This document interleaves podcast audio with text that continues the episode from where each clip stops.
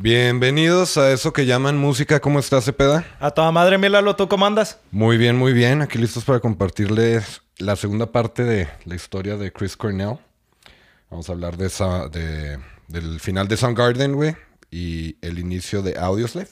Lo dejaste en un punto bien cabrón, güey. Yo ya, ya estaba esperando que me leyeras esta siguiente parte, güey, porque neta vale la pena, güey. Y pues otra vez está aquí invitado con nosotros Larry Pérez. Hola, estás, hola, hola. Que se aventaron bueno, buen rato en la línea. Horrible, güey. horrible. No, pues muchas gracias por venir, güey, neta, güey. Güey, esta vez sí sentí que veníamos de viaje, güey. Sí. O sea, sí, sí estuvo intensa la espera, pero esperemos que valga la pena lo que nos vas a presentar. Esperemos que así sea, esperemos que les guste. A ver, suéltala, échale. Bueno, pues el 8 de abril de 1997 fue el final de una era. Soundgarden daba su anuncio público de que la banda se separaría y sus canciones estaban en todas las estaciones, sus videos no paraban de reproducirse en MTV y sus fans estaban inconsolables. La mejor banda de hard rock había llegado a su fin, pero Chris Cornell estaba lejos de dejar la música por completo. Lo primero en que trabajó después de dejar la banda fue en un filme de Alfonso Cuarón titulado Great Expectations, que se estrenó en 1998. En la banda sonora de este filme participaron artistas como Iggy Pop, Tori Moss y bandas como Grateful Dead y Pulp. Chris Cornell fue invitado, a lo que se grabó su tema de Sun Shower. No sé si la han escuchado. No, pero eh, ¿fue el tema principal o...? No, era parte del, del soundtrack nada más. De- debe ser buen tema, güey. La- las canciones en las películas de Cuarón están chingonas. Sí, sí, trae buena música Sí, siempre. está, está buena. Durante este episodio trabajó con los miembros de la banda Eleven para composición de varios temas. Eleven, la de Stranger Things. Eleven, la de Stranger Me Things. hubiera traído la playera de Stranger Things hoy, güey. A ver, una banda que se llamaba Eleven. Eh, trabajó, estuvo trabajando con, con esta banda para composición de varios temas. Entre ellos grabaron el tema Ave María. El de- en la que sale en Batman. Para A Very Special Christmas 3. Un disco navideño para apoyo a las Olimpi- Olimpiadas Especiales para personas con discapacidades intelectuales. Juntos también grabaron Heart of Honey para la película Titán AE. Otro tema que grabaron juntos fue Someone to Die For, que era destinado para la película de James Bond Tomorrow Never Dies, pero la canción terminó en la banda sonora de Spider-Man 2. ¿No? Ok. Entonces eh, iba, iba a ser el tema de James Bond, Ajá. pero no lo hizo. Pero eventualmente lo hizo.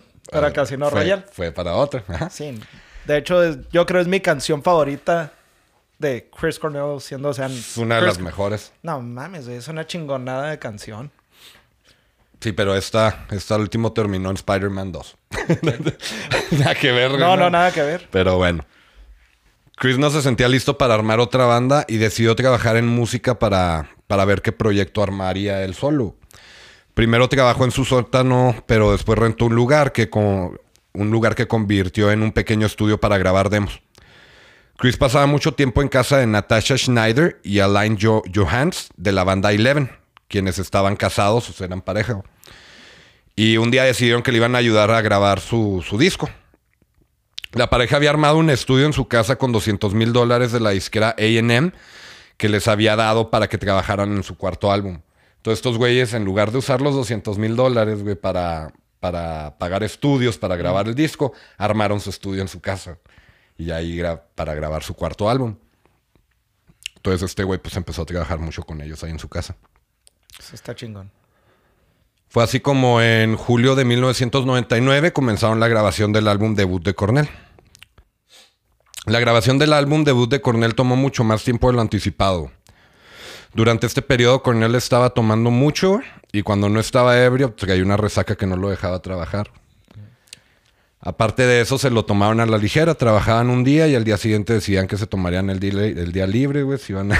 Y el día libre era para unas pinches cheves, güey. Sí, Sunday fun iban a dar la vuelta y la chingada, güey. ¿El búfalo? Ándale. El disco eventualmente se lanzó el 21 de septiembre de 1999 y se tituló Euphoria Morning. La grabación del disco la hicieron entre Cornell, Alain Johans y su esposa Natasha Schneider, pero para la batería les ayudó Josh Freese, quien ya había trabajado con Nine Inch Nails y Guns N' Roses para este entonces. Pero hubo una canción en la que Chris no le convencía el sonido, así que llamó a su viejo amigo y baterista de Soundgarden, Matt Cameron, quien ya era baterista oficial de Pearl Jam. Ok. Qué chido. Matt Cameron se sentó y escuchó y paran pum par, güey, repitió y grabó, güey, en chinga, güey. Grabaron para Pues el tema ya- Disappearing One. Ya después de que trabajas tanto con una persona, ya sabes cómo.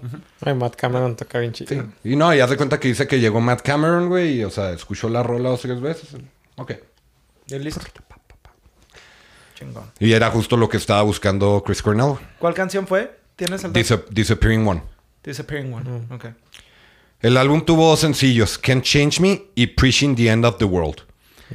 En este álbum también viene el tema Wave Goodbye, el cual escribió para su amigo el cantante Jeff Buckley, güey, quien se había ahogado en el río Mississippi en mayo de 1997. ¿Cómo chingado se ahogó? Se Se cayó. ahogó. No, el güey, el güey se metió, güey, y Bien pedote, yo creo, ¿no? se ahogó. ¿No sabían de ese pedo? No, güey. No. Jeff, Jeff, Buckley... Buckley se murió ahogado. Sí, güey.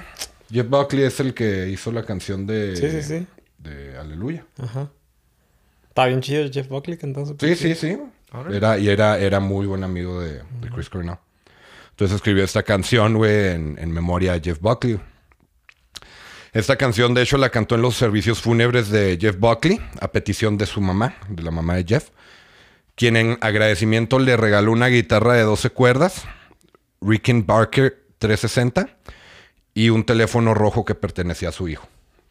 Que hasta la fecha, de hecho, más adelante, no, no lo escribí, pero más adelante menciona que en uno de sus conciertos el güey tenía el teléfono rojo Ah, para, o sea, como ¿El parte Jeff del Buckley? escenario. De No, hecho no. es- Este, Chris Cornell. Ah, por eso. Ponía el, ajá, este el teléfono rojo de Jeff Buckley. Siempre, hecho, siempre lo guardó. Son- sus estilos son muy similares de cantar. O sea, Jeff Buckley se me hace todavía más virtuoso, pero que hay algo ahí bastante similar.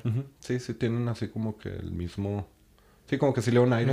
¿Con quién cantaba Jeff Buckley? Solo. Lo listo. Solo. El álbum debutó en la posición número 18 de las listas de Billboard y sus ventas no fueron muy altas. Chris después mencionó que el propósito de este álbum no eran las ventas, sino experimentar y hacer algo diferente a lo que ya había, había hecho anteriormente. Pues obviamente dices eso cuando no vale madre, güey, las ventas de tu álbum, güey. Pues eh, sí, güey, pero... Es que no quería vender, nomás experimentar. No mames, güey. Pues, eh, o sea, el punto es vender, güey, pero, o sea, más que nada, güey, o sea, es, es ver cómo toma la audiencia. lo Pero que eso se dice antes de que reporten que no traes ventas, güey. O sea, Pues sí. Bueno, cabe mencionar que Susan, su esposa, no participó como su manager, güey, ya cuando era solista, güey. Decidieron que por el bien de la relación y su futura familia, Chris debe- trabajaría con alguien más, a lo que entró Jim Guernard. Cuando, cuando digo futura familia, me refiero a que Susan ya estaba embarazada y su hija Lillian Jean Cornell nació el 28 de junio del año 2000. ¿ah? Yo nací el 29. casi, casi. Mientras Chris Cornell aprendía a ser papá y luchaba por llevar una vida familiar, una banda se disolvía. En octubre del año 2000, Zach de la Rocha, cantante y frontman de la agrupación Rage Against the Machine, dio un comunicado avisando que saldría de la banda ya que había muchos conflictos entre los integrantes en cuanto a tomar decisiones para la banda. ¿A poco se desintegraron en el 2000? Ujú. No mames, yo pensé que había sido más reciente. No. O sea, tipo... Como que fue el boom, ¿no? Del 2000. Yo pensaba que era cuando habían pegado más Rage, ¿no? Estaban en su, en su mero auge, güey. Eh, Guerrilla Radio salió en, 1900 en el 97, 98. Yo creo, yo creo que cuando nosotros empezamos a escuchar a Rage Against the Machine, güey, ni siquiera sabíamos que ya no estaban juntos. Pues yo me acuerdo del primer video que vi fue Guerrilla Radio. Que salen unas señoras así como que cosiendo, güey. Un chorro de máquinas de coser. Y fue, te digo, como 97 o 98 por ahí. No, pues yo no me acuerdo. Yo me acuerdo que yo, yo, yo tenía el de Battle of Los Ángeles, güey. Pues ese Pero de creo disco. que lo compré. De hecho, lo compró mi carnal. Creo que lo compró después, güey, de que ya estaban separados. No me acuerdo bien el año, pero sí fue más o menos por ahí. Ah, yo tenía como 5 años, güey, seis. Y luego tam- lo que yo había escuchado es que supuestamente cuando dijo que, que se iban a separar, o cuando se separaron, dijo que era porque ya habían dado el mensaje que querían dar ellos. Y que por eso ya no iban a seguir, que porque luego iban a distorsionar lo que, lo que querían decir. Nada, te caían pedos. Sí. Lo, lo que te más lógica, güey. Sí. Sí, es- eh, sí había, había mucho conflicto con Zack de la Rocha. También Tom Morello, mamón. Bueno, pues con Zack de la Rocha fuera de la banda, Tom Morello como guitarrista, Tim Comerford como bajista y Brad Wilk, baterista de, de Rage Against the Machine, fueron con el productor y con su pro- productor y amigo Rick Rubin para pedirle apoyo, güey. Rick Rubin, güey, es un productor. Master, güey. Sí, Sí, cabrón. sí, güey. Pues ese... Ese güey es el que mencioné hace un chingo de episodios, güey. Sí, sí, sí, me acuerdo. He producido todo. Hip hop, Sí, metal, rock, de todo. Sí, desde lo más simple, güey. Creo que él fue el que levantó a. Korn. Y a Slayer. Creo que ese güey levantó un chingo de A. Slayer, güey. Kanye West también ha trabajado con... ¿Con Kanye West? Es un pinche, Sí. pinche Sí, Rick Rubin, güey. Rick Rubin, ¿eh? No es Eric Rubin. Es Rick Rubin. Eh, parece homeless el güey Sí, acá. Un pinche vato todo barbón, güey, acá. Descalzo, canosote, así te la tomas. Pero es un genio, güey. Cabronzote. Entonces sí fueron con Rick Rubin para pedirle apoyo. ¿Quién podría ser un buen frontman y cantante para su proyecto? Tras, repra- ra- tras reprasa- repasar perdón, varios prospectos, a Rick se le ocurrió la magnífica idea de mostrarles Slave and Bulldozers de Soundgarden, güey. Morelo comenta que se voltearon a ver y dijeron, este güey es. Algo importante que quiero mencionar, güey, es que Soundgarden fue una de las bandas que influen- influenciaron el sonido de Rage Against the Machine. Ok. Eso lo menciona Morelo. O sea, que, güey, no mames. O sea, qué mejor que el cabrón que nos influenció, güey, para Rage Against the Machine que cante con nosotros. Ese cabrón sí es muy experimental, para que veas. ¿Quién, Morelo? Pues es que... ah, pues entre... Pues entre está, pedos, como, como The Edge, que, o sea, juegan mucho con los, Sí, con los de hecho, pedales. sí, güey, sí es cierto, porque ese güey ya comenta que ese güey sí tuvo un tiempo que era muy virtuoso y que traía mucho de los bajo la taza y que en un momento fue así como que pues todo el mundo hace eso y, y ese empezó a experimentar con sonidos así. Ujú, con los pedales. Me tocó verlos en vivo. ¿A Chido. quién? A los de Rage. ¿Rage? Con Prophets of Rage. No mames. Es que chingo. Qué chingón. Sí, fue el Con- proyecto que sacaron después, ¿no? Sí, con, Con los Be de Real. Cypress. Con el Be Real de Cypress y... Estaba chido. Luego también tuvieron el de... Bueno, de la Rocha estuvo en One Day as a Lion. También. Otro pedo. Sí, pero es que son güeyes que han colaborado con un chingo de proyectos. Pasó hasta con los Tigres del norte. Pues sí, entonces eh, Morelo y, y Rubín güey, fueron a visitar a Chris Cornell para hablarle sobre incorporarse con la banda. güey. Pero Chris no estaba muy seguro si era una buena opción. Era entrar con una banda pues, caótica, güey. Primero que nada, güey. O sea, una banda problemática, güey. O sea, era banda que traía conflictos, güey, con, con el gobierno, güey. Sí, sí, pues es que eran... Era una banda caótica, era una banda problemática, güey. Rage Against the Machine eran bien conocidos por armar caos, güey. Donde fueran siempre pasaba algo, güey. Entonces, para este punto, Cornell, güey, no quería estar en una banda por los, por los problemas que había entre los integrantes, güey.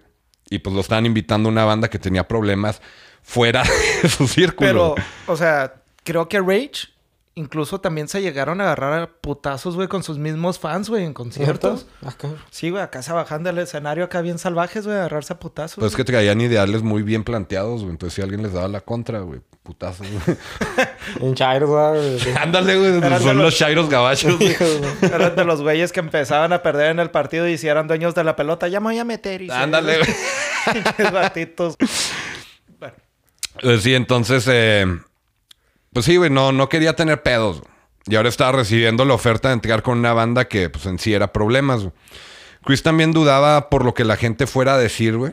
Los fans de, ambos grupos no iban a estar de acuerdo con el proyecto, güey. Y los críticos, como en muchas ocasiones, iban a catalogar a la banda como una super banda que no aporta nada bueno y nomás se junta para sacar dinero. hijo, es que sí pudieron caer en ese pedo. Aparte de esto, Chris Cornell estaba teniendo problemas en su matrimonio y el vato estaba enganchadísimo con el alcohol y drogas. Había recaído. Chris consideró la oferta por un tiempo y para abril del 2001, del 2001 decidió que se juntaran para, pues para ver qué, buena, qué tan buena era la conexión entre los tres integrantes de Rage Against the Machine y Chris Cornell. El periodo de prueba fue de tres semanas y ya tenían más de 20 canciones. güey. Ah, cabrón.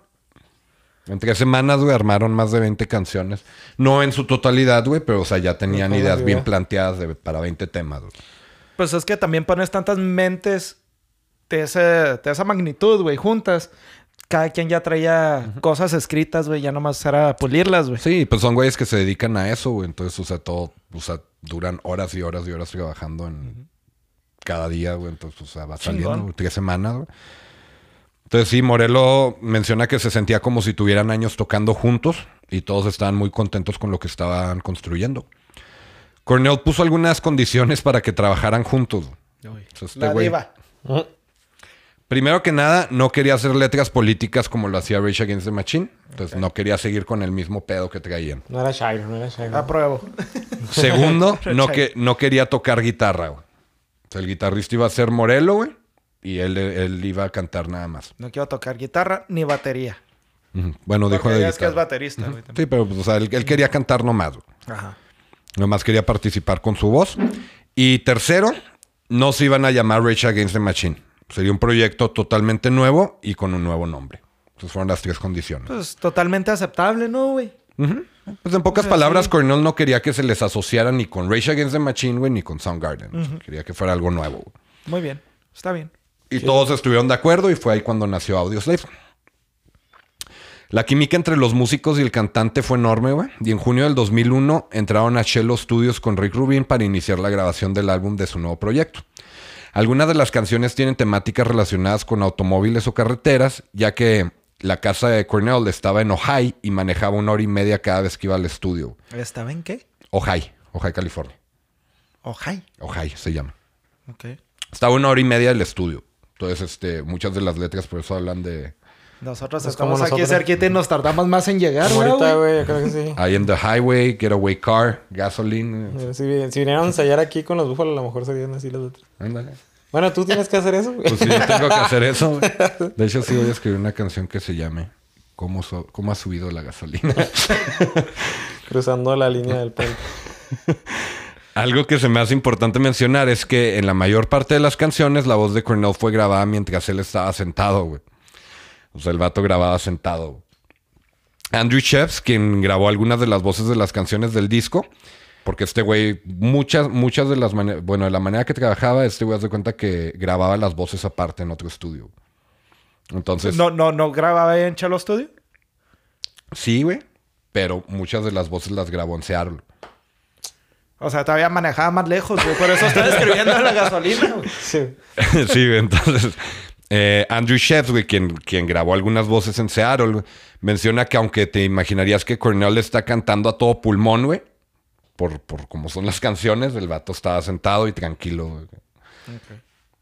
Porque ya es que regularmente, o sea, salen los güeyes cuando están cantando a madre, güey, pues parados, güey, acá retorciéndose y que pues este güey acá. Sí, pues para que todo, toda la voz salga, pues más bien de, del estómago, güey. Y este güey, súper tranqui.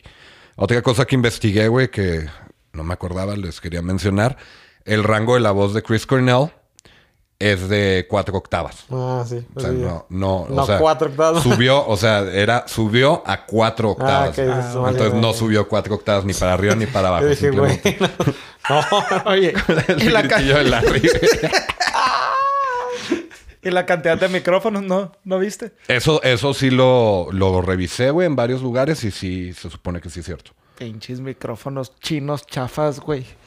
Que sí son los Newman, que son micrófonos de, de 3000 bolas, güey, que el güey, o sea, pues cantaba tan fuerte. Pero los que- compraron en Tepito y ya estaban todos puteados, güey. Sí, que, que sí, sí madrió. Sí madrió, madrió varios micrófonos. Ok. Bueno, la, agrupa- la agrupación se hizo oficial en marzo del 2002, cuando anunciaron que tocarían en el Ozfest. La banda aún no tenía nombre, así que los anunciaron como Rage slash Chris Cornell. Ah, cabrón. Y Chris Cornell andaba contento con eso, ¿eh? Este evento tendría a la nueva agrupación en gira desde julio hasta septiembre. Chris decidió que mejor no quería formar parte de la banda. Dijo, no, ¿saben que no, güey? Ya, ya que había muchos problemas con la administración de Rage Against the Machine y los de Chris Cornell. Entonces, Los güeyes estaban en diferentes disqueras, güey, traían diferente manager, un pedo. Entonces este pedo le empezó a causar mucha frustración a Cornell y dijo, nada, ¿para qué me meto en pedos, güey? Yo sigo con mi proyecto solista, güey. Pocas semanas después, la esposa de Chris, Susan, quien había sido manager de Alice in Chains, recibió una llamada donde le decían que Laney Stanley, el vocalista de la banda Alice in Chains, estaba desaparecido. Esto está bien cabrón, güey. Tenía semanas que nadie sabía de él y cuando la, poli- la policía tiró la puerta de su, su departamento, lo encontraron en estado de descomposición. No mames. Lani había muerto por sobredosis de heroína y cocaína y hacía dos semanas que, que, que yacía muerto en su sillón, güey. Curiosamente, güey, determinaron que su muerte fue el 8 de abril, güey. Dos semanas, cabrón. Tardaron semanas. en tumbar la puerta, güey. Dos semanas. Yo no sabía ese pedo de Alice in Chains. Qué chido. Qué No, o sea, qué, culero, pero... Sí, pero... o sea, yo no sabía ese dato. Sí. Perturbador. Y, y lo curioso, güey, eh, o sea, ya, ya este, después de la de la autopsia, güey, determinaron que se había muerto el 8 de abril, güey. Que fue ex- exactamente ocho años después de la muerte de Kurt Cobain. Right. Kurt Cobain murió el 8 de abril. Entonces, güey, pues fue otra devastadora noticia para Cornell, güey. Otro de sus amigos se había muerto, güey. Pero no habrá sido para crear. Así como que. Ay, qué coincidencia, güey, que murió en el mismo día. Así como Vicente Pues Fernández, puede, güey. puede que sí, güey. Dicen pero- que murió el 11, güey, de diciembre, pero... Ah, no, vamos a pues, decir que fue el 12, güey, por el Día de la Virgen de Guadalupe. O sea, pues, para que se vea bien bonito. Pues sí, ¿Pasó güey, pero pues son, son documentos... ¿Sí? son documentos legales, güey. O sea, se supone, güey, que debe de ser verídico. o sea, Debe ser como... O sea, es verídico, pero quién sabe si sea cierto, güey. No, no, o sea, de que debe ser a huevos. güey, O sea, se es de verdad, fecha. pero no sabes si es de verdad. Ay, es lo que hice. Yo no lo creo, güey. Pues no sé. No, se murió el mijo ya ahí. ahí Se murió, Ahí nomás quedó, ah, como diría yo. El mismo día. Bueno, ¿y luego? Quién sabe, pero pues digo, fue lo que, lo que se determinó. Los miembros de Rage Against the Machine, ya siendo amigos de Cornell, estuvieron en todo momento para apoyarlo. No sé si fue esto lo que hizo que decidiera que siempre que sí quería seguir con el proyecto de, de Audioslave. Cornell despidió a su manager, güey, y empezaron a trabajar con Daniel Field como manager. Los miembros también estaban en diferentes disqueras, así que llegaron a un acuerdo de que el primer álbum se lanzaría bajo Epic y el segundo bajo Interscope. Ah, cabrón. ¿Y las disqueras estuvieron de acuerdo, güey? sí. Va. Ya estaban trabajando en canciones, pero aún no tenían nombre para la banda. Algunas de la, algunos de los nombres que consideraron fue Plato Surprise, la, sorpre- la sorpresa de Plato, After School Special, o AS con mayúsculas, After School Special, Ajá, ok. AS. Y un nombre que se le ocurrió a Tom Morello fue Civilian. Y aunque a todos les gustó, se dieron cuenta de que ya había una banda que se llamaba así. Chris Cornell se puso a escribir cosas que se le ocurrieran para, para nombre de la banda y se le vino a la cabeza la palabra Audioslave. Decidieron que era buen nombre, pero también había una banda en Liverpool, Inglaterra, que se llamaba así. Entonces decidieron quitarse de pedos, les mandaron un cheque de 30 mil baros, güey, de 30 mil dólares, y se dieron los derechos del nombre. Mira, qué chido. Pensé que ibas a decir, le quitaron una E. Pues sí. Entonces anticiparon que el disco estaba para salir el- en noviembre del 2002 y en mayo del mismo año alguien filtró el álbum en internet. El disco aún no estaba completo, incluso algunas de las canciones tenían diferentes nombres. Curiosamente, güey, yo me acuerdo, güey, en esa época era la época de descargas. Y todo Simón. Yo me acuerdo mucho, güey, la canción de Koshais. o Ah, sí, sí, ¿cómo sí. Yo la tenía como Save Yourself. Ah, ¿qué? Y así es como se llamaba la canción. Ah, pero en el Ares también acá bajas que el mago de Oz irán de rata Sí, sí, sí. Sí, pero me acordé, güey, se me hizo, se me hizo, se me hizo curioso, güey. O sea, de que sí había, sí había gente que lo tenía como Save Yourself. güey. Hay una anécdota mamona, bueno. Tomando ese tema, güey. Tengo un camarada, no voy a decir nombres, pero bueno. Saludos. Eh, en la secundaria, güey. Acá, pues estábamos, yo le quemaba sus disquillos. Bueno, el pedo es que el güey tenía un disco, se encontró ahí en su- entre sus discos, güey. Decía The Best, pero con D de dedo, güey. O sea, como The Best, pero con Da Best. Ajá, Da Best. Ajá. Entonces acá, el ah, güey, encontré una banda bien chida. Y lo acá, ¿quiénes son, güey? A ver. Ah, se escucha bien chida, güey. Ding, ding, ding, ding, ding, ding, ding, ding. Que Journey, güey. ¿eh? Journey. Y, y él pensaba que se llamaba Da Best. Oh, Da Best, güey, se llama chida. no mames. Oh, no manches, está bien chida Da Best. Y lo después acá. Güey, no mames, se llama Journey, güey.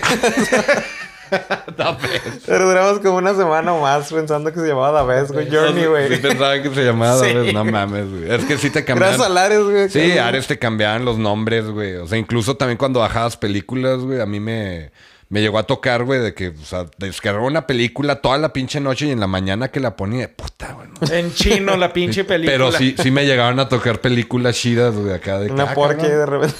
También eso pasaba, güey. un troyano ahí. Pero sí, Uno, dos, tres. Pero sí, güey, pues alguien lo filtró, güey. Entonces, pues no había nada que hacer, güey, más que pues terminar las canciones y empezar a promocionar a la banda, güey, que ya les habían dado promoción. Ya los están promocionando a grapa. Pero bueno. Como mencioné antes, Chris Cornell estaba pasando por un periodo de adicción y depresión. Chris era adicto a medicamentos opia- opiáceos, opiáceos, güey. más que nada al oxicodone, o también llamado oxicodona, güey, que son pastillas para tratar el dolor.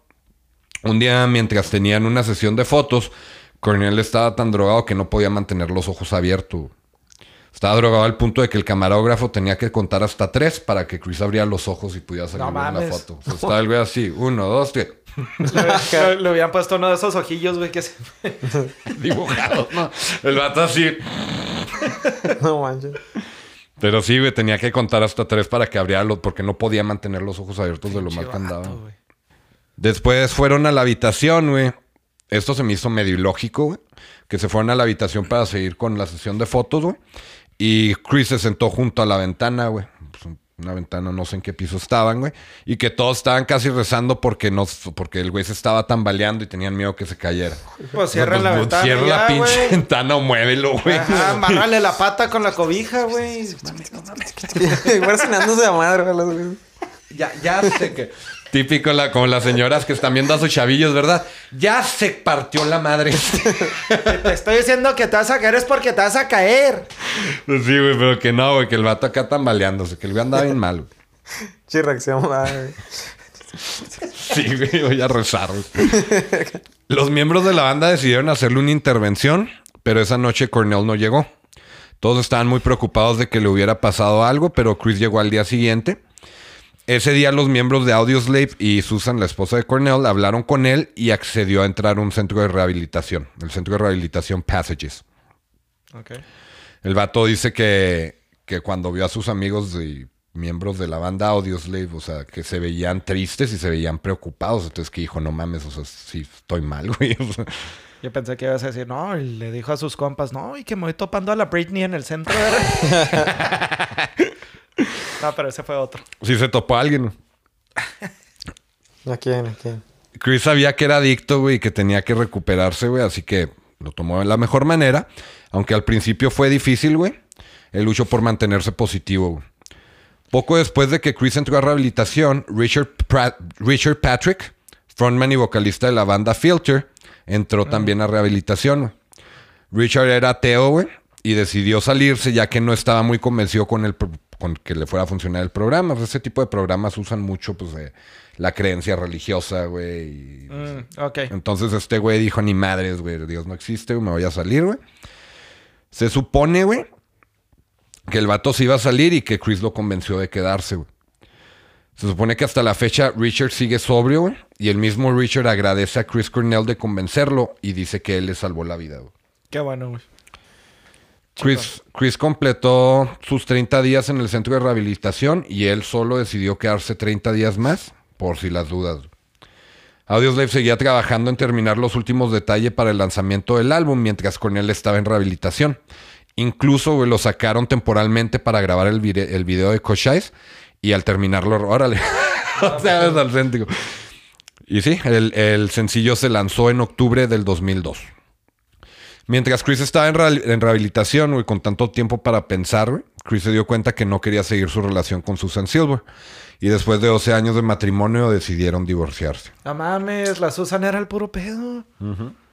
La Susan era compa, mi La Larry. Susan, pues era su manager y todo, ¿no? Pues bueno, sí. no era su manager, ¿verdad? pero, Pero, pues, era manager. Por un tiempo fue. Sí, Ah, fue por qué un mala tiempo. onda. Pues sí, güey, finalmente el 19 de noviembre del año 2002, Audioslave lanza su álbum debut homónimo. La portada fue a cargo de Storm Torgerson, artista también creador de portadas de famosos álbumes como Dark Side of the Moon de Pink Floyd, Houses of the Holy de Led Zeppelin y Absolution de Muse. Ha trabajado en portadas muy cabronas. Y siempre, traía- siempre es como que el mismo siempre es como que el mismo concepto, güey. Aunque el álbum obtuvo muy malas críticas, el álbum debutó en la posición número 7 de Billboard Top 200. Las ventas fueron incrementando con cada sencillo que salía. Entre los sencillos estuvieron los temas Cush Eyes, Like a Stone, Show Me How to Live, I Am the Highway, Highway y por último What You Are. Puro, Sí, puro hit. puro rolón. Yo los conocí con Like a Stone. Sí, pues yo creo que la mayoría, el 90% de la gente que, que los escuchó. El acostón. En la En la costa. costón. es una cumbia esa madre, güey. Audioslave fue nominado a Mejor Álbum de Rock, pero ganó Foo Fighters con One by One. Y el tema Like a Stone fue nominado a Mejor Interpretación de Hard Rock, pero ganó Evanescence con Bring Me to Life. Pinche Es- rola chafa. Solo es hard rock. bueno. Este, álbum, este álbum eventualmente llegó a triple platino. ¿En qué género tenían a, a esta Evanescence? Hard Rock. Chris Cornell estaba mejor que nunca, sobrio y súper agradecido con los otros miembros de Audioslave. Tanto que en un concierto en el Universal Amphitheater, ahora conocido como Gibson Amphitheater, Chris presentó a la banda y dijo, estos tres cabrones me salvaron la vida el año pasado. Los juntó y los abrazó. Audioslave estuvo de gira en Estados Unidos, Europa, eh, Estados Unidos y Europa, perdón, y tuvieron la oportunidad y la fortuna de ser la primera banda americana de rock en tocar en Cuba. Ah, sí, sí, sí, lo he visto. Ah, qué chido. El al concierto asistieron 70 mil personas y aunque algunos sabían quién era Chris Cornell y quién era Rage Against the Machine, casi nadie había escuchado Audioslave. pues, No, pues no no. tienen ni internet ni nada, güey. Entonces, escuchan salsa y otros pedos, ¿no? Pura no, y aparte, Cruz. pues no, no tenían, no tenían este la, la Ah. libertad, güey, las posibilidades de escuchar, güey, lo Sí, pues, nuevo sí. que, que había en Estados Unidos. Pero pues esto no evitó que la, que la gente brincara de emoción y disfrutara del concierto al máximo. El concierto fue grabado y lanzado en DVD en octubre del 2005. Ahora, en enero del 2003, Audioslave llegó a París para, para un concierto. Al llegar y ser recibidos, comenzaron a hacer los ajustes para el evento. Y una de las organizadoras, Vicky Karagianis, que es de descendencia griega, fue presentada con Chris. Y en cuanto se vieron, güey, o sea... Why do birds... Así hubo click. Sí. Madres. Sí, que, que hubo clic, güey. Así pasó también con Susan, ¿no, güey? Con Susan... No, con Susan este güey sí, sí anduvo buscándola varias. O sea, iba a su tienda, güey. Tenía una tienda y este iba a buscarla, pero nunca pude hablar bien con ella hasta que ya se la topó en un evento. Sí, güey, pues hicieron clic, güey. Eh, aunque ella no asistió al concierto, Chris se la volvió a topar en la fiesta después del evento, en el after, güey. Comenzaron a platicar y la plática se convirtió en una amanecida, güey. Hubo tanta conexión que estuvieron toda la noche platicando, dicen. Quedaron en mantenerse en contacto, güey. Y un par de días después, Chris ya la, ya la estaba llamando por teléfono otra vez. güey. El se clavó, güey. ¿Y por qué dudas, eh, dudas que haya sido pura plática, güey? No, no, dicen. Digo, dicen. Acuérdate, pues con Susan hubo cachungueo, güey. Pues, pero se Pero, supone... pero porque Susan era bien cochina, güey. Chris no, güey. Chris, Chris era un pan de Dios, güey. Güey, Chris, Chris era un ícono sexual, güey. O sea, Sí, güey, pero pues... la neta, güey. Su vida privada platicaba de la Biblia, güey. Nada te creas, güey. Pero pues sí, no. O sea, dice que... Dicen, pues lo que estoy diciendo. Que estuvieron toda la noche platicando. Digo, ya después de... Él le llamó, güey. Y días más adelante, mientras Chris estaba en Inglaterra, ella tomó un vuelo para estar con él, güey. Trataban de estar el mayor tiempo posible juntos, güey. Empezaron una bonita relación. Y si no hablaban por teléfono, eh, si no podían estar juntos, hablaban por teléfono lo más que podían. Durante una de estas llamadas, Chris le cantó a Vicky parte de una canción que le había escrito. Que aunque la canción al final se llamó Josephine, en realidad la letra estaba basada en su novia de aquel entonces. ¿Quién es Josephine, hijo de tu pinche? Poco tiempo después le, le propuso matrimonio.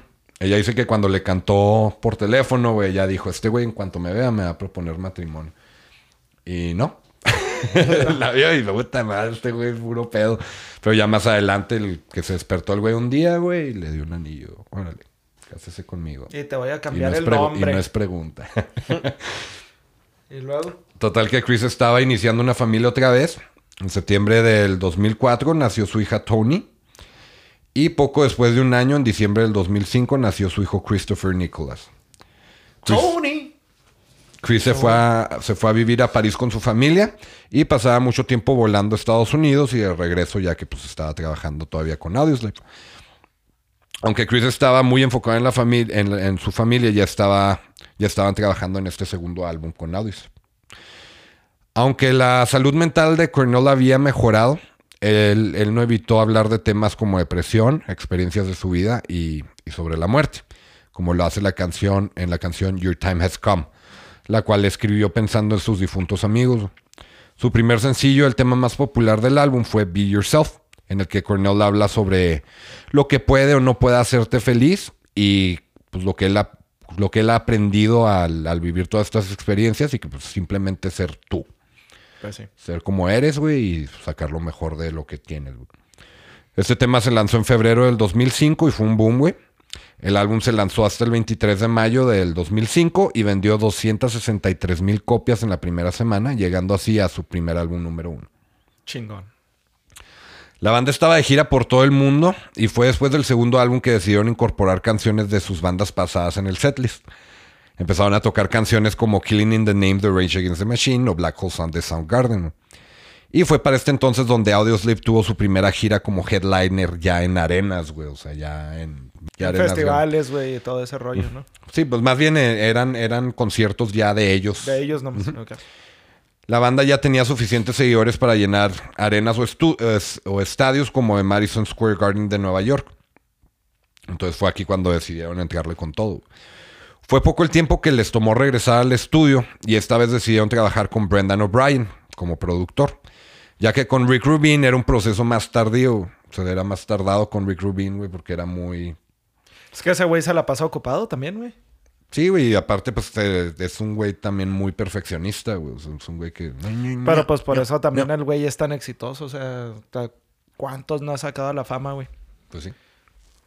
En el tercer álbum, Chris cambió de opinión sobre escribir de temas políticos y se incluyó el tema Wide Awake, dedicado a Bush y a sus malas decisiones durante la administración.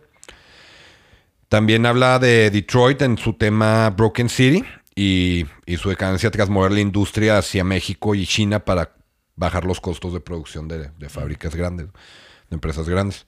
El álbum se lanzó en septiembre del 2006 e incluyó los sencillos Original Fire y Revelations. Este sería el último disco de Audioslave. Este álbum no tuvo mucha publicidad, güey. Incluso la banda decidió no hacer una gira para promocionar el álbum. Lo que causó que no tuviera mucha popularidad. Aunque el álbum debutó en número 2 en Billboard, poco tiempo después ya estaba fuera de las listas. Ahí sí les quedaba decir que lo hicieron porque querían experimentar y no querían ventas, güey. Sí, ese año creo que el primer lugar, güey. Fíjate, estos güeyes. ¿Qué año Esto es? no, no lo anoté. 2007. 2006. 2006. Eh, en ese año fue. El primer lugar fue esta. ¿Cómo se llama la.? Lady Gaga. No, no, la de. Oh, no, no, no, no. Oh, oh. ¿Cómo se me fue la letra, güey? Beyoncé. Ah. All the single ladies. All All the- single ladies. No, pero no es. ¿Sí es single ladies? Single ladies, Bueno, ¿no? sí. Oh, put your hands up. Oh, oh. Sí, que. Pero le- leí, güey, que creo que esa morra vendió un cuarto de millón, güey, de. El primer semana. día. Sí, güey, una mamá así, güey. Entonces, mal, mal año para sacar un disco. Ahora, cabe mencionar que antes de que saliera el último disco de Audioslave, Chris Cornell ya estaba trabajando en su segundo disco como solista. Durante este periodo también tuvo la oportunidad de componer el tema de la banda sonora de la película Casino Royale de James Bond. El tema lo compuso junto con David Arnold y se tituló You Know My Name. Este tema es considerado como uno de los mejores temas de una película de James Bond. Sí, la neta, güey. Está perrísima esa canción. Pero a mí me sigue gustando más la de The World Is Not Enough, The Garbage. The Garbage. Pero también no, sí está también muy la de. Adele salió muy chingona, güey. La de Skyfall. Es bueno. A mí me gusta mucho. Pero siempre, siempre tienen ese como que tonito misterioso, ¿no? Las, las rolitas, güey. Con la excepción de la de Die Another Day de Madonna, güey. Es así, de plano. I'm gonna- Mm, mm. Sí, sí está muy diferente. Pero esa rola sí me gusta. No sé. A inicios, a inicios del año 2007, el Festival Coachella lanzó el cartel de su edición que tendrían ese mismo año. Y entre los principales apareció el nombre de Rage Against the Machine. ah. Estaban de vuelta. Algunas semanas después, Chris Cornell anunció que saldría de Audioslave por diferencias con los otros integrantes. En este momento, Cornell está decidido a seguir por su lado con su proyecto solista. Ahora sí no quería conflictos, no quería, pues no quería que nada ni nadie fuera a interponerse en sus composiciones y en sus planes. O sea, y el güey dijo, o Fue sea, por celos, güey. pues sí, yo sí me hubiera puesto celoso. güey. Por eso las cosas se hablan, Lalo. Sí. Se hablan. Ahí de ti sí te veo en otro podcast. ¿Quién sobre es? eso. ¿Quién es Juan Mecánico, pendejo? Él mencionó que esperaba vivir mucho tiempo más y que tenía mucho que experimentar, mucho que componer y mucho que escribir. En mayo del 2007 lanza su segundo álbum, Carry On, el cual no tuvo muchas ventas, pero sí logró posicionarse en el puesto número 7 de las listas. Los sencillos de este álbum fueron No Such Things, Arms Around Your Love, She'll Never Be Your Man, que habla... Está curioso porque ah, en este disco tiene un tema de, de que habla sobre una morra que deja al vato para irse con otro vato. Y luego tiene otro de una morra que deja al vato para irse con otra morra. Ok. es esa de She'll Never Be Your Man. Pues es que si el título ella nunca va a ser tu vato. pues- Y también se incluyó el tema de You Know My Name, el de James Bond. Este álbum también incluyó un cover de la canción Billie Jean de Michael Jackson. Ah, está bien chido. Sí, güey, está muy chida. Yo nunca lo he escuchado. Sí, que, que curiosamente este rollo lo, lo... O sea, el güey haz de cuenta que regularmente en sus conciertos, güey, tocaba... Tocaba con Audioslave y el güey tenía como que partes donde tocaba él solo la guitarra, güey. Y siempre, pues, sacaba rolitas acá raras que nadie se fuera a esperar, güey. Como, Billie Jean. Ajá, sí, pero como para hacer reír a sus, a sus, a los miembros de la banda, güey, y, y, pues a la audiencia, güey. Sí, que, man. ah, cabrón. Y entre esos estaba Billie Jean. Entonces, eh, Chris armó, armó una banda para irse de gira, güey, ya como solista, y durante las fechas tocaban canciones de cada uno de sus proyectos. O sea, tocaban de Soundgarden, de Temple of the Dog, de Sí. Audioslave y de, de él como solista. Fueron meses de gira por Estados Unidos y Europa. En el 2008 comenzó una muy buena amistad con Chester Bennington de Linkin Park, ya que tocaron en varios eventos juntos. Compartían escenario y tanto Chester acompañaba a Cornell con canciones de Cornell, como Cornell apoyaba a Chester con temas de Linkin Park. Incluso después de... sa- ¿Sabes también qué compartían? El gusto por la heroína, güey. Y el pisto y el desmadre, güey. Pues sí. Incluso después de la gira siguieron frecuentándose, tanto que eventualmente Chris nombró a Chester padrino de su hijo Christopher. Entonces son compadres. Entonces sí son. Chris Cornell siempre estuvo abierto a experimentar. Fue así como en el 2008 decidió trabajar en un álbum diferente. No sé si sepas de este pedo. güey. Yo no sabía, güey. A ver. Chris trabajó con artistas como Timbaland, que pues, es productor de hip hop Sí, en su sí. mayoría. Artistas poperos como Justin Timberlake y Ryan Tedder de One Republic. Chris Cornell hizo un álbum de pop. No, yo no sabía. No creo que sepas. Porque la neta, güey, o sea, bueno. no, Sí tiene algo bastante muy comercial, güey. pero no, sé si no, no, pero... Haz de cuenta, güey, este güey fue, fue realista cua- en cuanto a sus expectativas con este disco, güey. El güey dijo, o, o el- o este disco va a ser lo, lo raro, güey, que a la gente le va a encantar y va a pegar con madres, güey. O va a ser un fiasco. güey. Y fue un fiasco. Y fue un fiasco. Yes. Fue un fiasco. Entonces, eh, el vato decía Espérate, que no espérate, había... espérate. Tuvo una pinche rola, güey, que salía en los antros mezclada, que era así como, como disco, güey. Es que de Se todo ese disco es así. Se me hace que viene de ahí de, de ese disco. Y eso yo lo vi en una entrevista con Jimmy Fallon. Que es uno de los shows esos de, de, eh, The Late Night. Night. Y estaba platicándole Jimmy Fallon a este vato. Que fue a un antro y que estaba bailando. Y lo, yo conozco esa voz. ¿A poco es Chris Cornell? Y debe de ser de ese álbum, güey. Sí, lo Sí, más es que te digo, sí. sí he escuchado así algo así como bastante que te quedas... ¿Eso es Chris. Cornell? Sí, pero sí es de que no, Chris. No, Sí, sí, no, está chido. no. Pues sí, güey, el, el, Chris, esa no es tu familia. Ven para acá. el disco se tituló Scream y fue lanzado en marzo del 2009. Las críticas fueron, las críticas fueron pésimas. Incluso hubo una crítica eh, sobre Trent Reznor de Nine Inch Nails. Que, o sea, el vato dijo, o sea, no, no, Chris. O sea, no, Jesus, Chris. ¿Han escuchado lo nuevo de Chris? No. Pero en burla, bien ojete, güey. Pues, Ahorita vamos a hablar de eso también. Después del fracaso rotundo de su álbum Scream, a Chris le entró la nostalgia. Empezó a recordar mucho sus momentos con Soundgarden, güey. La cual él, pues, sentía que era como una banda clásica hasta el momento. Pero al tratar de comprar una camiseta de Soundgarden para su hijo, se dio cuenta de que no había dejado un legado. Había camisetas de Pearl Jam, había de Nirvana, pero no encontró nada de Soundgarden. no mames. De cierta, forma, de cierta forma, la banda pues no existía, güey, o no era recordada como él quería, güey. Chris visitó a los exmiembros de la banda y platicaron sobre lo que habían vivido, cotorrearon, güey, y pues, me encajé, pues, echaron sus jeringas. Sus jeringas. no, sí, güey, y estuvieron platicando pues sobre lo que hubiera sido, güey, y la madre, güey. ¿Y si lanzamos unas playeras? ¿Cómo no lo pensamos antes, carnal? No, el güey- Cuando el- tocábamos y estábamos a madres, güey. El güey quería un webpage, güey, porque no tenían página de Ah. internet, güey. Ah, Bueno, te aseguro bueno. que en el Chopo ahí tenían un chingo de playeras de Sí, esos sí. güey. Pero pues el güey, pues una, una oficial, güey. O sea, no, no habían dejado nada, güey. Fuera piratería fuera del escenario, ¿verdad, güey? Del estadio, perdón. Güey, Cuando el. Chopo yo creo que sí. Sí, güey. Poco tiempo después se anunció que la página web oficial de Soundgarden sería lanzada. Y Chris dio un anuncio. El descanso de 12 años ha terminado. La escuela está de vuelta en sesión. Eso lo publicó en Twitter. Entonces fueron 13 años, 2 meses y 7 días desde la última vez que habían tocado juntos. La banda tocó en Seattle, en un venue llamado Showbox, pero tocaron bajo el nombre de Nude Dragons. Dragones desnudos. ¿Por qué, güey? Es un juego de letras con el nombre de Soundgarden.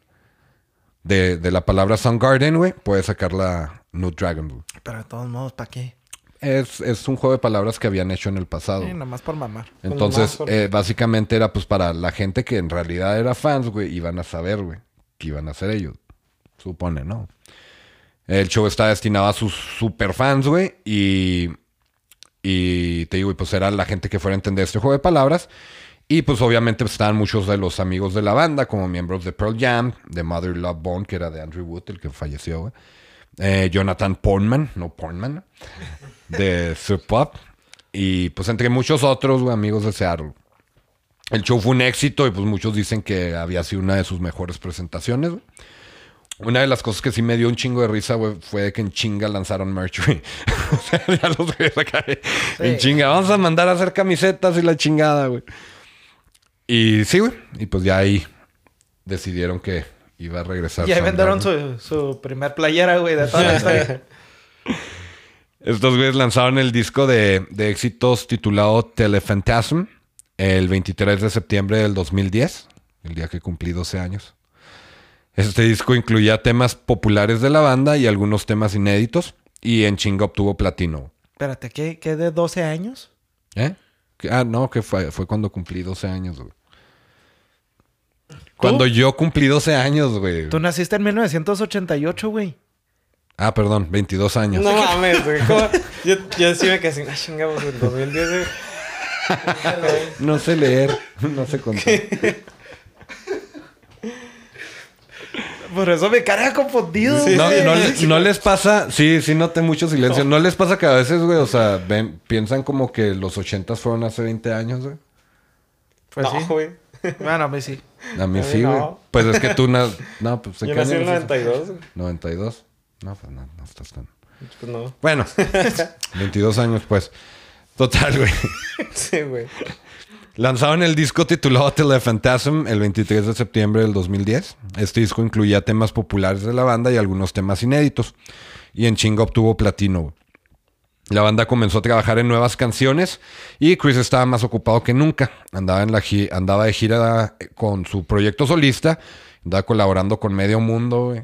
Colaboró con Santana, güey. ¿Con Santana? Sí, güey. O sea, güey, el güey, el güey Órale. tiene un chingo de colaboraciones que la neta, güey, o sea, no, Viejillo drogadicto, me cae muy bien el güey. Antes de terminar el disco se, Oh, se les presentó la oportunidad de trabajar en un tema para la película de The Avengers. Este tema fue la primera probadita para los fans de Soundgarden. güey. El, el álbum tardó más de lo esperado en, la- en lanzarse. Mientras tanto, Chris Cornell lanzó un disco en vivo en noviembre del 2011, que grabó durante sus giras durante solista. El disco se llamó Songbook y contiene temas de Soundgarden, Audioslave, Temple of the Dog, Chris Cornell como solista y hasta Led Zeppelin y John Lennon. Órale. Está chido. Sí, lo escuché. ¿Sí ¿Lo has escuchado? Sí, man. Después de arduo trabajo, Soundgarden lanza su álbum King Animal en noviembre del 2012. El álbum tuvo críticas favorables y los dos primeros sencillos, Been Away Too Long y By Crook Steps, llegaron a la posición número uno. Los dos tuvieron posición número uno de las listas de rock de Billboard. Los próximos dos años básicamente fueron giras para Audioslave, para perdón, Para para. Soundgarden y más para Cornell, quien también tenía giras como solista. En el año 2014, el disco Super Unknown cumplió 20 años e hicieron una gira con Nine Inch Nails, ya que su disco The Downward Spiral también cumplía 20 años. De hecho, salió en el mismo día, el 8 de marzo del 94. Entonces, la, la gira tuvo varios inconvenientes, ya que primero, Matt Cameron, que era baterista de Pearl Jam, ya tenía fechas pro- programadas con Pearl Jam. Segundo, Trent Reznor había hecho comentarios negativos y burlas sobre el disco pop de Chris Cornell. Eh, de hecho, lo que te iba a decir, ¿a poco lo perdonó, güey? vámonos de gira, güey. Después de una carta de disculpa decidieron hacerlo. Se tuvo que disculpar. Y pues con Soundgarden se jalaron al ex baterista de Pearl Jam, Matt Chamberlain.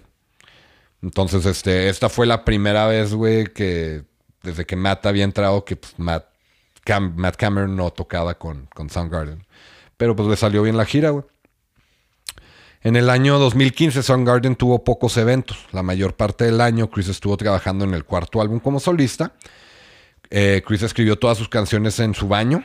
Todas eran acústicas. Y cuando le envió el demo al productor Brendan O'Brien, él le dijo que no creía que un álbum acústico con solo voz y guitarra fuera a funcionar.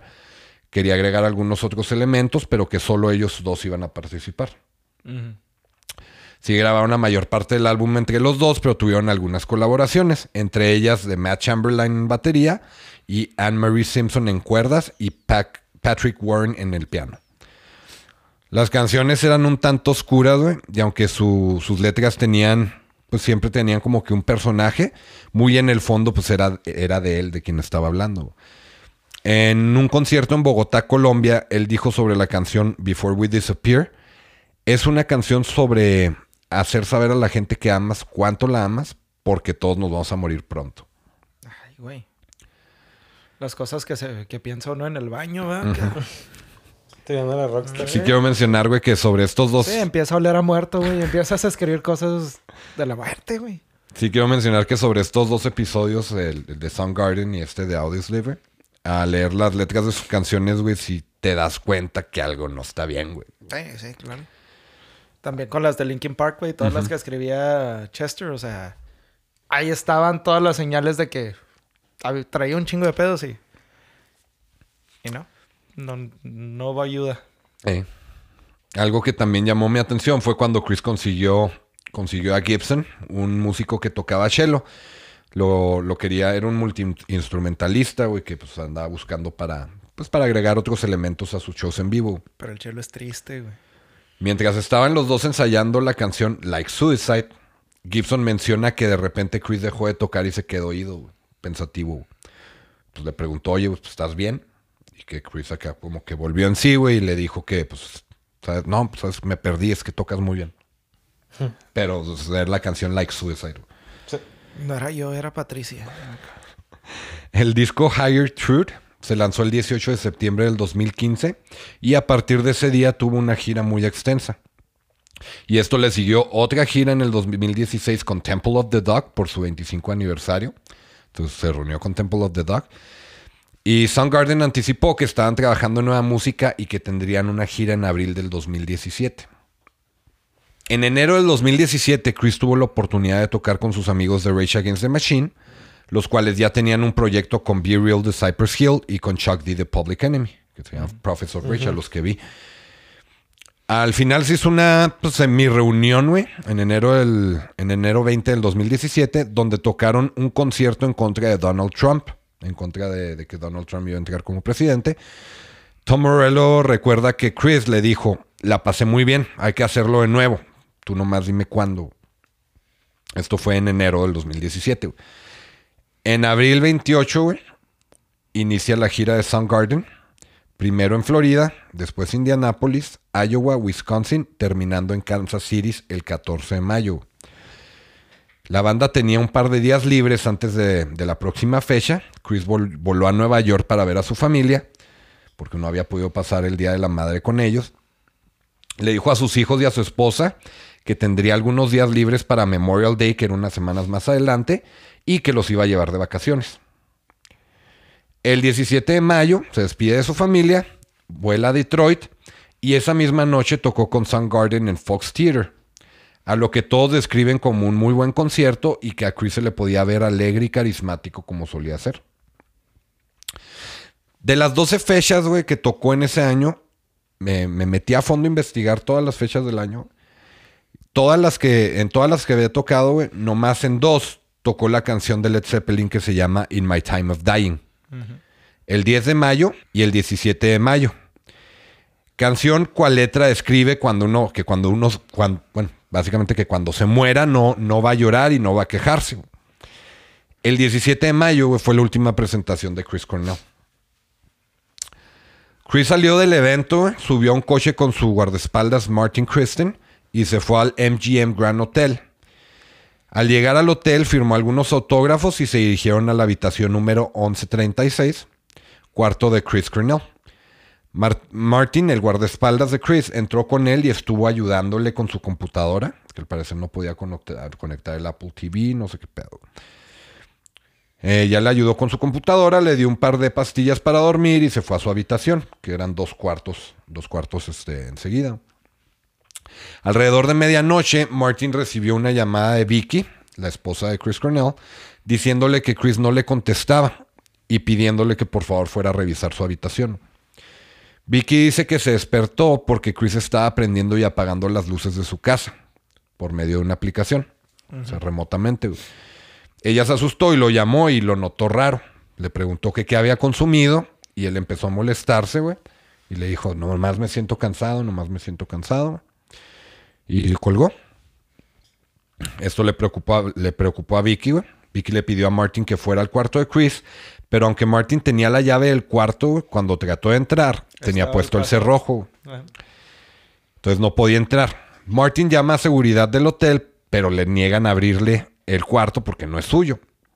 Dice, es el cuarto de mi jefe, güey. no es tu cuarto, no te podemos abrir. Vicky le dijo a Martin, todo este tiempo estaba en llamada con, con Vicky. güey. Y le dice a Martin, güey, le dice, tumba la puerta, güey. Pues este güey se empieza a agarrar la puerta a patadas, güey. Tumba la puerta, güey. Entra, güey, era como un suite, güey. O sea, se cuenta que entró y era como que una sala, güey. Entonces entra y pues no ve a Chris Cornell y ve que la puerta de su cuarto está cerrada, güey. El güey llega, trata de abrir, güey. Y no, no puede, güey. Está cerrada con seguro, güey. Martin vuelve a hablar a seguridad. No le quieren abrir. No, no le dicen, ya, le dice, ya estoy en el cuarto, necesito que me ayuden. No podemos. Ok, bueno, eh, hablen una ambulancia. Voy a tirar la puerta. Voy a hacer daño a su propiedad. Eh, total que el güey agarra patadas la puerta, entra a la habitación y en la entrada del baño se alcanzan a ver los pies de Chris Cornell. Se acercó y vio que tenía una, una banda, una banda para hacer ejercicio, esas que son como elásticas. Eh, la tenía alrededor del cuello y el otro extremo estaba colgado en la puerta del baño. Martín intentó hacer resucitación cardiopulmonar o CPR y Chris no estaba respirando. Alrededor de la una de la madrugada la ambulancia llegó. Trataron de revivir a Chris, pero no tuvieron éxito. Chris fue declarado muerto a la una y media de la madrugada a sus 52 años de edad. Fíjate que yo siempre pensé que había sido en la regadera, güey. Eso fue, estaba colgada el lazo de la puerta del baño. En la autopsia declararon que había varias sustancias en el sistema de Chris Cornell, entre ellas butalvital, que es un relajante para el dolor, Naloxone, que se usa regularmente para tratar sobredosis de, op- de opioides, güey. Pseudofedrina, es para descongestionar. Norpseudofedrina, para el, que es una medicina para el me- metabolismo. El lorazepam y cafeína. Pero ninguno de estos había causado o contribuido a su muerte. La autopsia no, la autopsia anotó como causa de muerte suicidio por, por asfixia. Sí, pues sí. Igual y sobra decirlo, pero a su servi- servicio fúnebre asistieron muchos de, los de sus amigos y colaboradores y muchísimas celebridades como Daniel Craig, Alice Cooper, Slash, Joe Perry, Courtney Love, Jimmy Page y obviamente los miembros de sus bandas. Entre ellos estaba su amigo y compadre Chester Bennington, quien junto a Brad Delson de Linkin Park cantaron la canción de su amigo Jeff Buckley, Aleluya. Sus restos fueron cremados y en Hollywood Forever Cemetery, en Los Ángeles, California, ya hace su lápida que dice, voz de una generación y un artista para todos los tiempos, Chris Cornell, 1964 a 2017, amado esposo y padre. Dos meses después, Chester Bennington fue declarado muerto por suicidio por asfixia, también el 20 de julio, día en el que Chris Cornell hubiera cumplido 53 años. Ahora hay muchas teorías sobre la muerte de Cornell y Chester Bennington. Una de ellas es que estaban trabajando en un documental sobre tráfico humano y abuso infantil, y en este posiblemente saldrían a la luz nombres de gente importante. De acuerdo a las personas que trabajaron en este documental, The Silent Children, no hubo ningún tipo de conexión entre Cornell y Bennington, o Avicii, porque Avicii también este, lo estaban relacionando con eso. Y este documental, o sea, no había conexión entre ellos y el documental. Avicii era un DJ, ¿no? Un DJ. Que también se murió. Pero el documental, güey, nunca se terminó. Ese documental nunca salió a la luz. Ahora, no, no lo mencioné durante el episodio, pero Chris era filántropo y sí ayudaba a niños desprotegidos. Aunque regularmente lo hacía anónimamente, él y Vicky tenían una fundación para proteger a niños abusados y vulnerables, que se llamaba The Foundation. Entonces se cree que Chris Cornell fue asesinado, porque hay varias discrepancias sobre lo que pasó esa noche. Ahí les va, güey. Primero, el tiempo que pasó para que llamaran a la policía, güey, fue alrededor de media hora.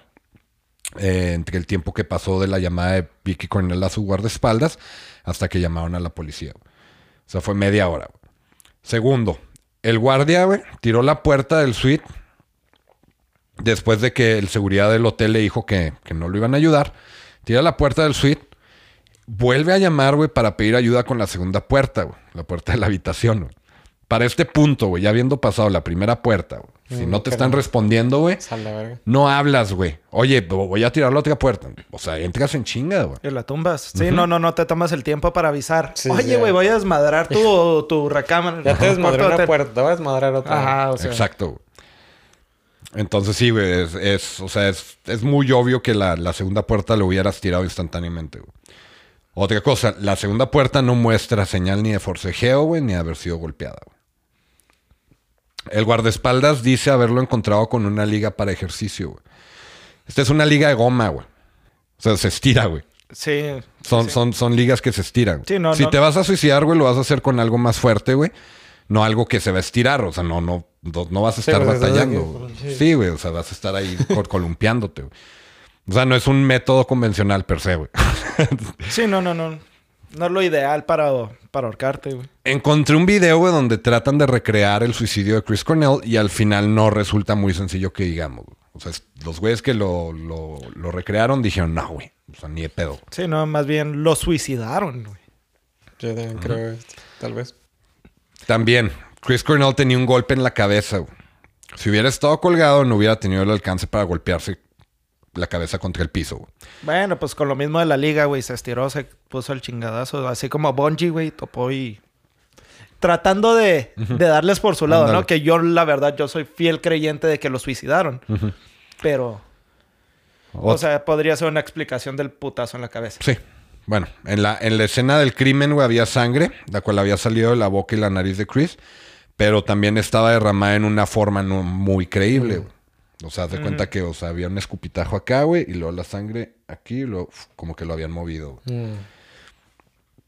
Obviamente, pues también, como dices tú, en defensa del, del, del guardaespaldas, güey, pues lo trató de resucitar si hubo movimiento del cuerpo, ¿verdad? Bueno, otra cosa que es importante mencionar, güey, en la, en la autopsia, güey, se describe el cabello de Chris como oscuro con algunos mechones blancos. Pero nunca se menciona que una parte de su cráneo no tenía cabello. Ah, cabrón. Y esto, güey, esto se puede ver en un video de su último concierto. güey. O sea, ante- antes de, de que fuera al hotel, güey, en el video del último concierto trae una pelona. güey. Sí, entonces eso no lo mencionan en la autopsia. güey. Entonces, o sea, es, es- es un detalle muy importante, güey, que dejaron pasar. Entonces, o sea, si dejaron pasar algo así tan, tan notorio, güey, o sea, que otras cosas no pudieron haber dejado pasar. güey. Por último, Chris no había mostrado ni indicios de que se, quisiera suicidar, güey, ni, ni de depresión así cabrona, güey. Tenía planeadas unas vacaciones con su familia y anunció próximos conciertos. Obviamente esto pues, no asegura que no haya sido un suicidio, ya que Chris también había recaído en las drogas y ya estando en un estado alterado y fuera de sus cinco sentidos, pudo haber tomado este tipo de decisión. Chris había estado tomando lorazepam recetado por su doctor, pero esta es una, es una droga para la ansiedad que en primera, güey, no se debería de medicar en personas que han sido adictas. Y pues a este güey le estaban, les- le- el doctor se lo recetó. Sí, pues ahí también fue parte de negligencia médica. Después de la muerte de Chris, eventualmente Vicky demandó al doctor por negligencia, pero eventualmente llegaron a un acuerdo mutuo. Este arreglo se fue, se fue entre ellos y pues no, no se publicó nada sobre qué tipo de acuerdo tuvieron. No, pues un billetazo ahí. No, yo sí soy fiel creyente de que lo suicidaron. Sí, yo- Yo sí pienso que, que hubo mano negra por eso de la investigación que estaban haciendo sobre el documental de, de la trata de blancas. Bueno, lo del documental se supone que no, ¿verdad? A- ahora y también, o sea. déjame déjame te digo porque dinero. yo sí pienso mucho que sí, güey. O sea, eso de que Chester Bennington lo hayan suicidado el día del cumpleaños de Chris Cornell, siento que fue como una burla, güey. Es una burla, güey, un aviso. güey. Exacto, fue una burla. Sí, síguele rascándole, o sea, síguele rascando los huevos a León y te vamos a chingar. No, Ya pues, fue- se ya- les hace fácil, ¿no? Ya pasó Chris Cornell, ya siguió Bennington. Si se Chester- suicidaron al pinche Jeffrey Epstein en la cárcel, güey. En una cárcel y eso fue suicidio. y eso fue poco tiempo antes de, de- de lo de Jeffrey Epstein. Ah, sí. O sea, quieras o no, güey, ahí hay algo que los co- que conecta todo este rollo. güey. Hay una marranada ahí con mucho poder, güey. Nada más que no me gustaría decir mucho porque luego me encuentran ahorcado a mí, güey. El Lo suicidaron. Por eso te abrió el cofre, güey, en el frío. Me lo mandaron a abrir, ¿verdad? Sí, no mames. No, está muy cabrón, güey, la neta. Es un tema bien Sí, delicado. te, te deja, te- es que son, son, son muchos factores que te dejan pensando en, en, las, en las dos posibilidades. O sea, y la neta, o sea, yo ayer o sea, me acosté, güey, y estaba pensando y digo, o sea, güey, ¿qué es mejor, güey? ¿Que se haya suicidado o que lo hayan suicidado? O sea, pues, No, está pues de la- ninguna, güey. Está No. el de la chingada las dos, güey. Entonces, o sea, si me dijeran a mí qué prefieres que haya pasado, güey, o sea, pues no. que no siguieran vivos. Está cabrón, Sí, güey. no mames. Porque, o sea, qué miedo, güey. Qué miedo, güey, que, que una persona que tiene guardaespaldas, una persona, güey, que tiene hasta cierto punto poder, güey. Una figura pública. Ajá, lo, lo- o sea, lo puedan desechar así tan rápido de la faz de la tierra, güey. O sea, es algo preocupante, güey. ¿Sabes cómo? Sí, güey. Y pues también qué miedo, güey, o sea, de, de pensar de que pues sí se haya suicidado, o sea, de, de que, o sea, llegó un punto en el que, pues, porque decían es que no se puede haber suicidado, o sea, él amaba a sus hijos, o sea, los- También de Chester, güey. O sea, había, salieron tantos videos de que así es como se ve la depresión. Y Chester jugando con la familia, cagado de la risa, pasándosela bien chingón. Y luego de repente, pum, se ahorcó. Ah, también se murió ahorcado, güey. Igual, sí. Ah, igual. O sea, no también colgado de la puerta del baño. Ah. Pero mira, como yo no tengo guardaespaldas, mira, mejor me callo, güey. Está cabrón. Pero No, sí, güey, pues es, es un enigma que, pues nunca... Pues se hace fácil, ¿no? Igual y dices, pues el perfil, ¿no? Un rockero acá depresivo. Es que sí es creíble, güey, para la, la gente que, que no se educa tanto sobre el tema. Sí es muy fácil decir, se suicidó. Ah, pues es que era bien drogadicto y esto y lo otro y la chingada. Pero ya que empiezas Sí, a pues, buscarle ajá, más, no, no, no, no tiene sentido, güey. Pero también, también, también gente habló sobre la posibilidad de, de que el güey estaba... Este, se estaba, se estaba autosofocando para, para satisfacerse me- sexualmente. Yo pensé, eh, ese fue mi primer pensamiento cuando me enteré de eso. Yo pensando que había sido en la regadera. Perdón. Que, que Y- se había resbalado y ya no se había podido parar. Ajá, que estaba haciendo la mortal, güey. Y todo, tómala, güey. Pero, pues ya después de, de que, ay, güey, se murió Chester también. Y lo eran compadres, traían esto, el otro. Ay, güey, Sí, no, no. raro. El pretextote de Chester, ¿no? También, sí. se ve En el cumpleaños de este güey. Eran compotas. Eso, eso fue vilmente una burla, Igual, güey. Fue una sí, burla, sí, güey. Está muy cabrón esto. No, pues muy chida historia, Lalo. Gracias. Ahí al rato que nos aventemos la de Linkin Park, güey, vamos Ah. a retomar este tema. güey. Esa madre ya la tengo la mitad escrita, güey. Sí, güey. Pues Pero muchas sí, gracias. Tristemente se, se fue. Se fue uno de los grandes, güey. Vocesota. Y pues, está culero, güey. O sea, y siempre me pasa, güey. Empiezo a investigar sobre alguien que ya no está ahí. Ah, como chingado, güey. Nunca lo vi en vivo, güey. Sí, O sea, a mí ya- también me hubiera gustado. Yo a Chester sí lo vi, pero a Chris Cornell no. Sí, es de mis vocalistas favoritos de rock. No sé, Sí. Digo, sí. Bueno, pues espero que les haya gustado la historia, güey. Espero que hayan disfrutado el episodio, güey. La neta sí, sí me aventé una chinga, güey. Sí fue una chinga, güey, porque sí. Pues muchas es gracias, Lalo. Demasiada información, güey, pero, pero fue una investigación que disfruté mucho. Pues muchas gracias, Lalo. ¿Cómo te podemos encontrar en redes sociales, Larry? Ah, Larry... E... Luis E. Larry Pérez. A ver, otra vez, vaya, ¿no es cómo? Luis E. Larry Pérez. Luis E. Larry Pérez. En Instagram y Luis. El- en Instagram estás como Luis El Larry, nomás creo. Luis E. Larry. Sí, en Instagram. Pues tú sabes más. en Instagram. Bueno, pues muchas gracias por habernos acompañado. Nosotros nos pueden encontrar en nuestra página web, que es eso que llaman música.com. En redes sociales estamos en Instagram, Twitter y Facebook como arroba llaman música. Quiero mencionar que en la página web va- ahí están todas las referencias. Están las fotografías de, pues algunas fotografías de la escena de, de- del suicidio o del crimen de Chris Cornell, por si gustan visitar la página. Dejémonos en la muerte, ¿no? Ahí están, ahí está la foto de la, de la liguita que se usó, que se me hace una mentada de madre, güey. Pero, pero sí, pues pueden encontrarnos, como mencionó Sepa, en todas las plataformas. Estamos como eso que llaman música, en todas las, las Plataformas de audio. Sí, pero en todas las redes sociales como Ya. llaman música. Y pues muchas gracias por escucharnos. Si llegaron hasta este punto del episodio, espero que lo hayan disfrutado. Nos vemos la próxima semana. Vamos a tener episodio en vivo. Yep. Ciao.